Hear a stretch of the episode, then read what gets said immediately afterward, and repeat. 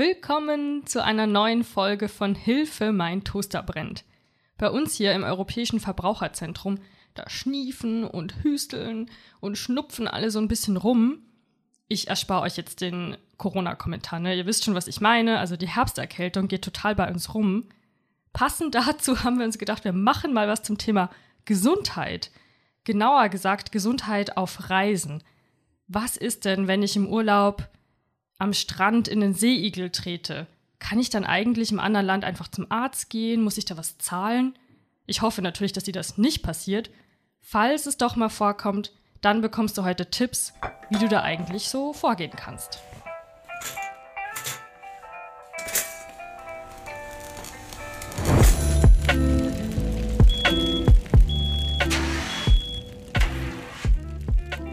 Heute musst du übrigens mit mir Vorlieb nehmen, der Jonas, der ist leider nicht da.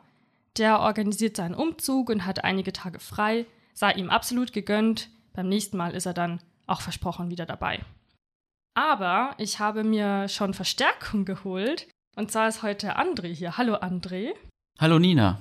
Du bist äh, Jurist hier bei uns im EVZ. Und wie geht's dir so gesundheitlich? Ja, mich hat's zum Glück noch nicht erwischt. Ich trinke jeden Abend einen heißen Zystustee, der hält hoffentlich gesund. Ah, das hilft. Okay, das ja, sollte ich auch mal probieren. Gleich mal die erste Frage an dich, André. Ich hab's schon andeuten lassen. Sagen wir mal, ich bin im Urlaub, ich bin in Spanien, in Griechenland, vielleicht am Strand und trete dann in so einen doofen Seeigel. Was gilt denn da jetzt im anderen Land? Kann ich da einfach zum Arzt gehen?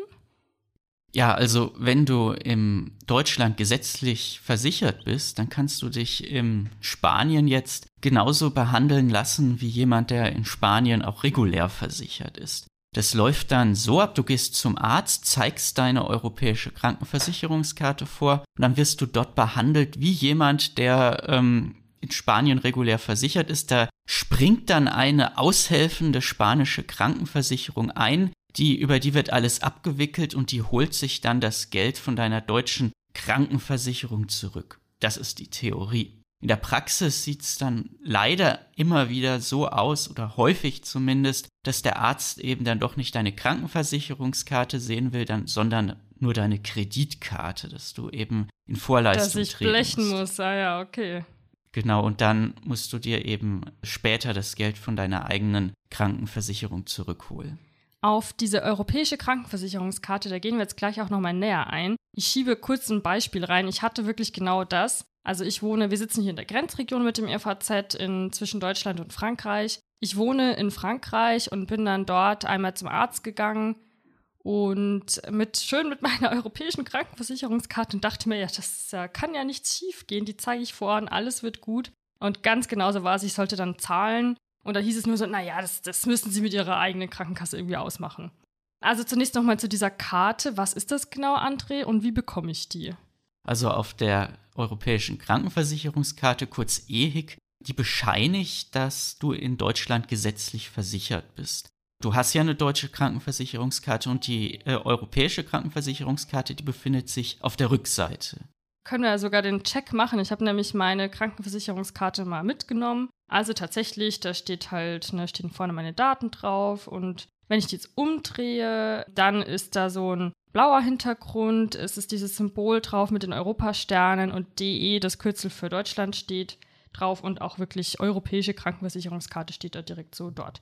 Hat das jeder oder äh, habe ich die jetzt zufällig einfach da hinten drauf? Die sollte wirklich jeder haben, der in Deutschland gesetzlich versichert ist. Wenn irgendjemand die zufälligerweise nicht haben sollte, dann auf jeden Fall vor dem Urlaub nochmal mit der Krankenversicherung sprechen und die EHIC anfordern. Und was ist, wenn ich privat versichert bin, weil du jetzt das gesetzlich betont hast? Da ist es wieder anders, da gibt es die EHIC nicht. Da regeln die Versicherungsbedingungen, was man tun muss, wenn man sich im Ausland behandeln lassen möchte. Dann besser vor der Reise nochmal Rücksprache mit der Versicherung halten, wie ich mich dann am besten verhalte.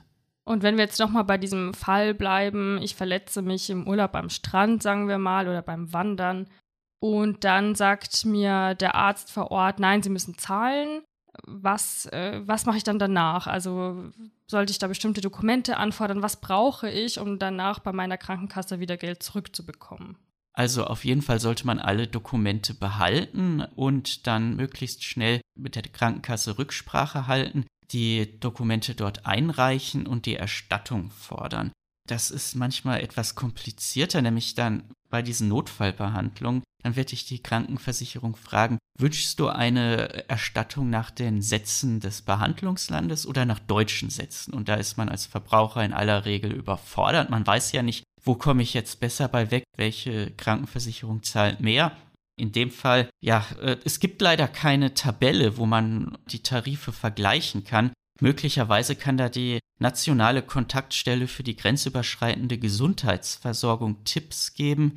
Aber wie gesagt, im Idealfall wäre es sogar so, dass man gar nicht in Vorleistung treten muss, sondern dass eine ausländische aushelfende Krankenversicherung einspringt, die alles äh, für, für dich regeln würde. Es gibt auch die Möglichkeit, alternativ, wenn man doch erstmal in Vorleistung treten muss, dass man dann die Erstattung nicht bei der eigenen Krankenversicherung beantragt, sondern bei einer aushelfenden, bei der aushelfenden Krankenversicherung. Aber das natürlich die Schwierigkeit, man weiß nicht, welche Krankenkasse da einspringt und wie hoch der Erstattungssatz ist. Aber da kann möglicherweise dann auch wieder die nationale Kontaktstelle für die grenzüberschreitende Gesundheitsversorgung Tipps geben. Die findet man ja über eu-patienten.de, richtig? Genau. Und das verlinken wir euch natürlich in den Show Notes. Was ich mich jetzt noch fragen würde, kriege ich mein ganzes Geld zurück? Kann ich davon ausgehen oder bekomme ich da sowieso immer nur einen Teil zurück?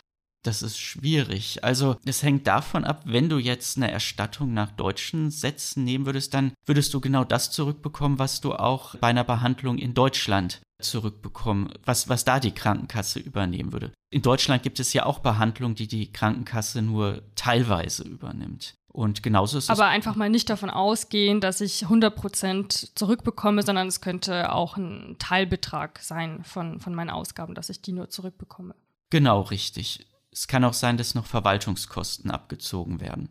Macht es eigentlich einen Unterschied, ob ich privat verreise oder auf Geschäftsreise bin? Gelten da an unterschiedliche Regelungen? Ja, da gibt es Unterschiede. Man sollte trotzdem die EHIC mitnehmen. Aber wenn man dann krank wird, dann auf jeden Fall auch dem Arbeitgeber Bescheid geben. Der Arbeitgeber hat nämlich eine Fürsorgepflicht gegenüber seinen Arbeitnehmern und der muss auch die Rückreise organisieren. Und man sollte auch die Krankenversicherung informieren, nämlich äh, die, die Erstattung, die Kostenübernahme, die erfolgt zum Teil anders, gerade bei einer sogenannten Arbeitnehmerentsendung, wenn der Arbeitgeber den Arbeitnehmer ins Ausland schickt. Da werden dann zum Teil auch spezielle Formulare benötigt und zum Teil muss der Arbeitgeber die Behandlungskosten vorstrecken. Das hängt dann vom jeweiligen Fall ab. Also merken, dem Arbeitgeber informieren und die Krankenversicherung. Eine Unterscheidung müssen wir noch machen. Wir haben jetzt die Beispiele oder das Beispiel, das wir hatten, zum Beispiel eben der Seeigel.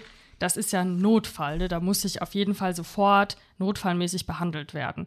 Demgegenüber stehen ja geplante Behandlungen. Also ich könnte ja sagen, zum Beispiel, ich finde, es gibt in einem anderen EU-Land, im Nachbarland ein besseres Angebot. Deswegen möchte ich meine geplante Zahnbehandlung, wo ich schon weiß seit ein paar Monaten, dass ich die machen muss, die möchte ich lieber in einem anderen Land machen. Übernimmt das meine Krankenkasse? Läuft das da auch so grenzüberschreitend? Wie ist es da? Das ist komplizierter bei den geplanten Behandlungen. Die Frage ist da immer, wie du auch gesagt hast, werden die Kosten übernommen? Und die zweite Frage auch, muss die Behandlung vorher genehmigt werden? Bei einfachen ambulanten Behandlungen, für die man auch in Deutschland keine Genehmigung braucht, ist das einfach. Da kann man sich, kannst du dich auch ins Ausland begeben und dich behandeln lassen. Da musst du die Kosten dann aber vorstrecken und die Erstattung bei deiner, später von deiner Krankenversicherung fordern und bekommst dann das zurück, was die Krankenversicherung auch in Deutschland übernehmen würde. Schwierig wird es dann bei Behandlungen, für die du auch in Deutschland eine Genehmigung benötigen würdest, zum Beispiel beim Krankenhausbesuch oder bei einer Zahnbehandlung. Da benötigst du erstmal die Genehmigung von deiner Krankenkasse. Du musst die Genehmigung beantragen. Da gibt es ein Formular, das ist das Formular S2. Wenn du die Genehmigung bekommen hast, dann kannst du dich im Ausland behandeln lassen. Bei Zahnbehandlung ist es nochmal komplizierter. Da ähm, habe ich ja genau das komplizierteste Beispiel gewählt. Ja. Da benötigst du einen Heil- und Kostenplan. Den würdest du nämlich auch in Deutschland benötigen, wenn es um Zahnersatz geht. Die, der ausländische Arzt, der müsste diesen Heil- und Kostenplan in deutscher Sprache anfertigen und den reichst du dann bei deiner Krankenkasse ein und die prüft das. Und es ist ja auch nicht immer klar, ist es ein seriöses Angebot. In Deutschland, da gibt es eine Initiative für ärztliche Zweitmeinungen, an die kannst du dich wenden und dann erstmal eine Zweitmeinung einholen. Werden wir natürlich auch verlinken. Diese Infos sind vielleicht besonders interessant für dich oder könnten interessant für dich sein, wenn du in einer Grenzregion wohnst, wo vielleicht das nächste Krankenhaus im anderen Land sogar näher ist oder du einfach weißt, dass es dort interessantere Angebote gibt, die du gerne wahrnehmen würdest. Bedenk natürlich auch, dass es ja auch Nachschautermine und äh, gibt äh, nach den allermeisten Operationen und Eingriffen. Und da sollte man sich natürlich auch überlegen, ob man da überhaupt die Möglichkeit hat, wieder in dieses Krankenhaus zu fahren und ob es nicht vielleicht doch einfacher ist, unterm Strich das im eigenen Land zu machen. Das muss man einfach für sich äh, durchspielen. Und wie du sagst, bei der Krankenkasse nachfragen ist immer gut. André, jetzt sagen wir mal, ich hatte vor meiner Reise schon so ein bisschen den Eindruck, dass ich krank werden könnte und habe mir vielleicht sogar noch ein Rezept von meinem Arzt mitgenommen für ein Medikament. Kann ich das jetzt einfach so auch in meinem Urlaubsland, in einem anderen EU-Land einlösen oder geht es gar nicht? Das geht, das ist allerdings komplizierter. Da musst du, wenn du das Rezept einlöst, erstmal das erstmal alles selber bezahlen und dann später die Erstattung von deiner Krankenversicherung fordern. Es gibt natürlich auch den umgekehrten Fall. Du wirst dann im Urlaub krank, du gehst zum Arzt, bekommst ein Rezept, löst es aber nicht gleich ein, sondern du löst es in Deutschland ein bei einer Apotheke. Da musst du auch erstmal alles selber bezahlen und die Erstattung von der Krankenversicherung fordern. Hinzu kommt dann häufig noch das Problem, dass äh, das Sprachproblem, dass der Apotheker vielleicht nicht versteht, was auf dem Rezept draufsteht. Und äh, ein weiterer Punkt, die Medikamente, die es in den unterschiedlichen EU-Mitgliedstaaten gibt, das sind nicht immer die gleichen. Also wenn du dann in der deutschen Apotheke bist, die haben vielleicht nicht das Medikament, das dir verschrieben worden ist. Also vielleicht doch eine Reiseapotheke mitnehmen von vornherein? Ja, das. Oder wenn man, wenn du dann ein Rezept bekommen hast, dass du das auch gleich in der Apotheke im Behandlungsland einlöst. Noch eine wichtige Frage. Reicht denn die Krankenversicherung, die ich so ganz normal habe, reicht die eigentlich aus oder sollte ich, wenn ich viel in anderen Ländern bin, da noch zusätzlich was abschließen? Wie du gesagt hast, du solltest auf jeden Fall die EHIC dabei haben, die Europäische Krankenversicherungskarte. Dann solltest du noch über eine Reisekrankenversicherung nachdenken. Es ist ja so, wenn du im Ausland bei einem Notfall behandelt wirst, wirst du genauso behandelt wie ein Patient, der dort regulär versichert ist. Beispielsweise in Italien wie, wie ein Patient, der äh, in Italien versichert ist das ist häufig in bestimmten Ländern wird weniger übernommen. Und diese, den Differenzbetrag, den wird die Reisekrankenversicherung dann übernehmen. Und auch ein wichtiger Punkt, wenn es um den Rücktransport geht, wenn du nicht in der Lage bist, allein zurückzureisen. Das, das sollte man Fall. in den Bedingungen nachlesen, äh, richtig, bevor man so eine Versicherung zusätzlich abschließt. Mhm. Diesen Punkt und worauf muss ich da genau achten? Was sollte da stehen? Eben, dass die Reisekrankenversicherung diese Kosten übernimmt, wenn du es wünschst. In anderen Fällen ist es so, dass die Krank Reisekrankenversicherung die Rücktransportkosten nur dann bezahlt, wenn sie es selber für vertretbar hält. Und da ist natürlich viel äh, Auslegespielraum, denke ich mal. Ja, genau. Deshalb auf jeden Fall vergleichen und ähm, sich die Konditionen gut durchlesen. Hintergrund ist ja der, dass wenn ich im Urlaub mich verletzen sollte, sagen wir mal, dann möchte ich das vielleicht lieber zu Hause auskurieren und mich erholen und nicht in dem anderen Land bleiben müssen. Man muss ja dann auch irgendwo unterkommen. Da können ja auch noch mhm. einige zusätzliche Kosten auf einen zukommen. Genau, darum geht es. Ein Punkt ist noch sehr speziell. Da geht es darum, wenn ich zum Beispiel in den Bergen unterwegs bin, Skifahrer bin, Wanderer bin. Was da sehr teuer werden kann, ist, wenn ich da stürzen sollte, mir was Schlimmes passieren sollte und der Hubschrauber kommen muss. Kann ich das irgendwie vermeiden, dass ich da total viel zahlen muss? Es geht ja in, also das sind ja zehn, können ja Zehntausende von Euro sein. Das ist richtig. Also so ein Hubschrauberflug, der ist richtig teuer. Das sind so 50 Euro pro Flugminute. Wie du gesagt hast, da können schon mal so 10.000 Euro zusammenkommen und das übernimmt die Krankenkasse nicht immer. Da wird unterschieden, ob das ein Rettungseinsatz war oder ein Bergungseinsatz. Also ein Rettungseinsatz, ein Hubschraubereinsatz wäre, wenn jemand einen Unfall auf der Autobahn hat und der Hubschrauber kommt, das wird in der Regel übernommen. Allerdings, wenn man in den Bergen verunglückt, so an einer, an einer sehr abgelegenen Stelle, wo auch kein Krankenwagen hinkommt, dann ist das häufig ein Bergungseinsatz und das übernehmen die meisten Krankenkassen nicht. Da sollte man vorher über eine Unfallversicherung nachdenken. Aber auch wichtig, vorher die Konditionen durchlesen, ob die das im Zweifel dann, wenn es dann drauf ankommt, auch übernimmt. André, hast du noch einen Gesundheitstipp, den du jetzt noch nicht losgeworden bist? Man sollte sich vor, vor Antritt der Reise noch erkundigen, wo am Urlaubsort eine Arztpraxis ist, die dem öffentlichen Gesundheitssystem angeschlossen ist. Nämlich gerade in besonders bekannten und renommierten Urlaubsorten, da gibt es sehr viele Privatpraxen. Wenn man bei einem Unfall dorthin geht, dann kann es mit der Kostenübernahme doch schwieriger sein. Das läuft meistens nur bei Praxen und Krankenhäusern, die auch dem öffentlichen Gesundheitssystem angeschlossen sind.